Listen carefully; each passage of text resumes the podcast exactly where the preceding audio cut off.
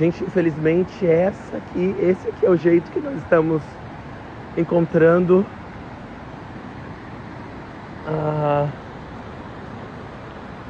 o Morro do Borel.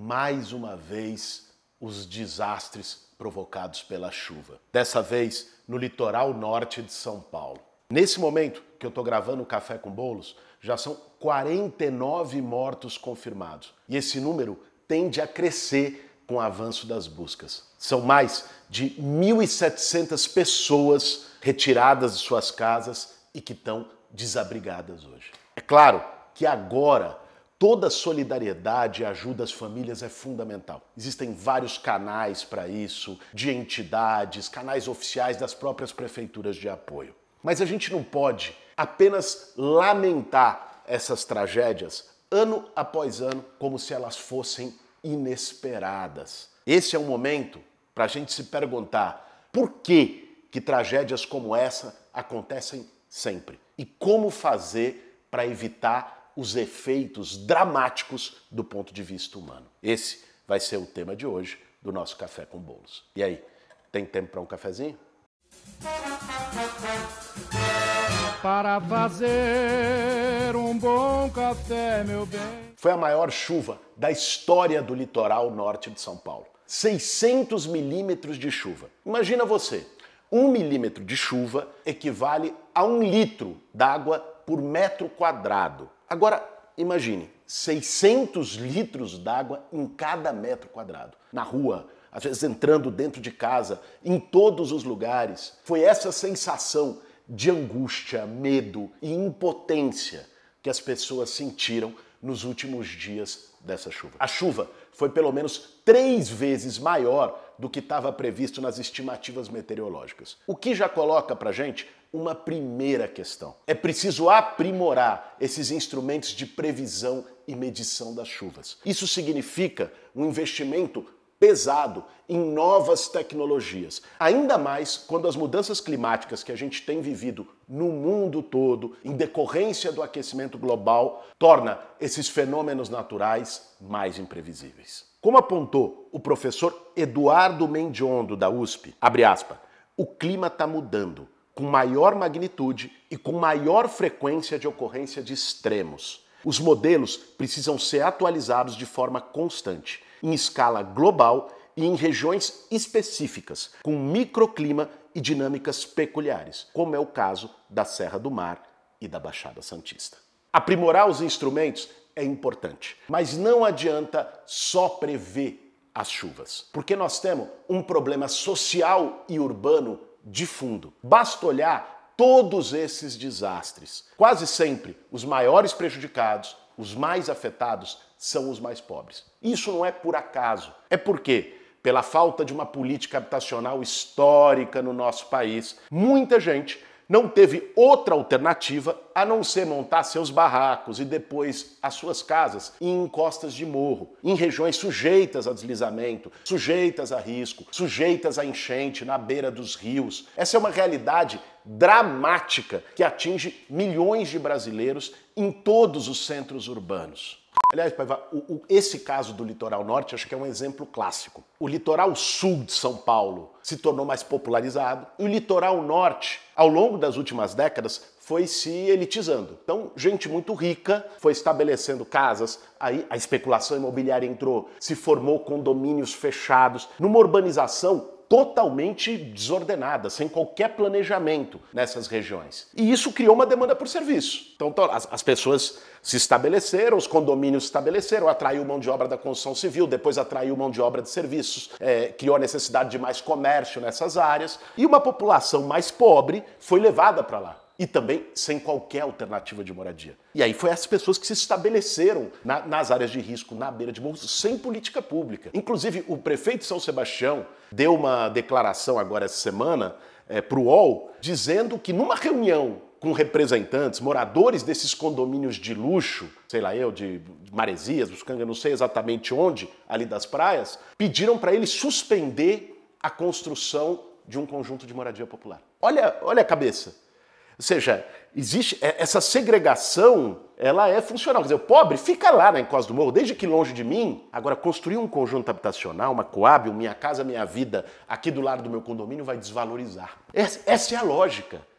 A, segregação, esse desenvolvimento urbano segregador que joga os mais pobres para as piores regiões, sem planejamento, sem urbanização, que não é característica só de lá, é, todo o, o modelo de desenvolvimento brasileiro, ele é cúmplice dessas tragédias. Ele produz essas tragédias dia após dia.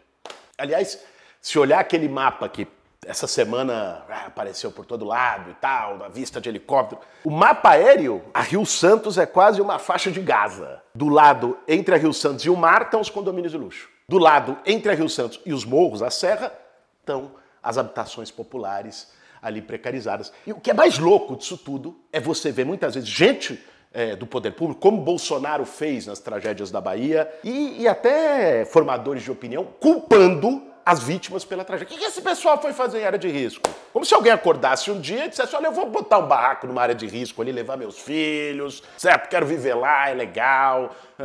Pelo amor de Deus, as pessoas vão por área de risco por absoluta falta de oportunidade de política pública. A tragédia climática é um problema complexo e global. Não tem uma bala de prata, mas eu vou fazer isso aqui, está resolvido. Não, não tem isso. Inclusive, eu, eu ouvi essa semana especialista falando na televisão, não, o que tu tinha que fazer era tirar as pessoas antes. É lógico que prevenção, botar sirene para as pessoas não morrerem é importante, mas espera um pouquinho, tirar as pessoas antes e vão para onde, cara pálida? Vão, vão para rua, vão para um albergue, para um abrigo? Ou seja, existe um problema crônico que as próprias pessoas vão resistir a sair de suas casas, porque mesmo sendo numa área de risco, é tudo o que elas têm na vida, o que elas construíram com décadas de trabalho, de suor e tudo mais. Ou seja, a, a solução, ela é mais complexa e ela tem que se dar em três níveis: medidas de curto, médio e longo prazo. No curto prazo, é preciso haver um investimento público pesado, que não dependa só desses momentos de comoção, que depois a memória vai embora e o dinheiro também. Ele tem que ser contínuo, um investimento que gabarite os municípios a poderem atuar em situação extrema. Isso passa pela realização dos planos municipais de redução de risco, isso passa por iniciativas de manejo das águas pluviais, obras de infraestrutura. Isso passa por eventuais remoções de famílias que estejam em risco extremo, colocando-as numa situação digna e adequada. Isso passa por obras de drenagem e contenção de encostas. Enfim, uma política integrada com recursos federais, mas com participação dos estados e municípios também, para que você possa reduzir e mitigar os riscos no curto prazo. O governo federal, inclusive, criou, por um debate que nós fizemos lá na transição, a Secretaria Nacional de Periferias do Ministério das Cidades. E uma das atribuições da Secretaria de Periferias, diferente da Defesa Civil, a Defesa Civil atua quando tem a tragédia. A Secretaria de Periferias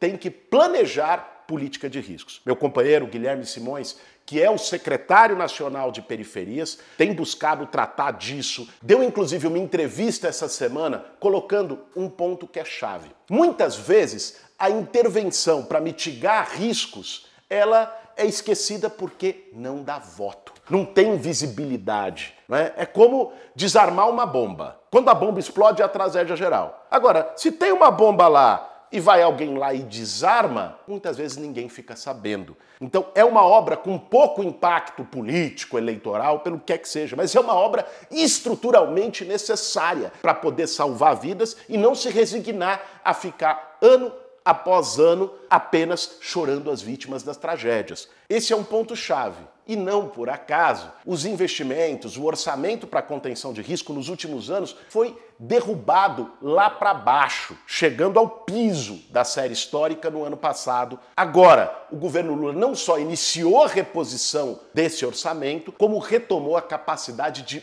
planejar, mapear as principais regiões de risco do país, montar um plano junto com os municípios e criar projetos de obras para que saiam do papel o mais rápido possível. Isso é o que tem que ser feito no curto prazo. No médio prazo, a solução das áreas de risco passa por uma política fundamental, que é a política habitacional. Porque existem situações que as pessoas podem até ficar lá se você fizer a obra adequada da contenção de encosta, se você fizer uma obra de drenagem, vai remover todas as pessoas que estão em morro no Brasil. Agora, existem situações de risco extremo em que a única alternativa é tirar aquelas pessoas de lá. Mas você vai tirar e precisa colocar em algum lugar. É aí que entra a política habitacional, que também ficou adormecida no Brasil nos últimos anos. Nesse ponto, a gente tem uma boa notícia, que foi a retomada do Minha Casa Minha Vida, anunciada pelo Lula esse mês. É muito importante e a gente vai atuar no Congresso Nacional para que o Minha Casa Minha Vida tenha como uma de suas prioridades de atendimento aquelas famílias que estão em área de risco, para que possam ser removidas das suas casas e colocadas em moradia digna, de preferência em regiões próximas, onde está ali o seu convívio, as suas relações sociais, o seu emprego, a escola dos filhos, ou seja, numa política urbana integrada. E por fim, existe uma solução que é de longo prazo. Longo prazo não significa que a gente tem que deixar para depois, mas é aquela que a gente tem que começar agora, mesmo que o resultado final só apareça lá na frente. E aqui eu estou falando das políticas ambientais. Veja, nós temos um problema crônico de urbanização, e esse problema não é só das cidades brasileiras, que é a cidade do asfalto, que é a cidade do cimento, ou seja, uma urbanização feita com pouco solo permeável. Quando tem mais área verde, mais terra, inclusive a utilização de tecnologias urbanas, como os blocos de encaixe, que permitem a passagem de água, a água é absorvida mais pela terra. Quando a água desce e só encontra cimento e asfalto, ela enche muito mais rápido. Esse é um problema de mudança da dinâmica nas nossas cidades, um problema de transição ecológica urbana que o Brasil, assim como os outros países do mundo, já estão se deparando e com o avanço das situações extremas nas mudanças climáticas, vão ter que lidar com isso ainda mais. Nós temos que pensar numa cidade cada vez mais sustentável, o que significa mais solo permeável e mais utilização de tecnologias verdes na urbanização.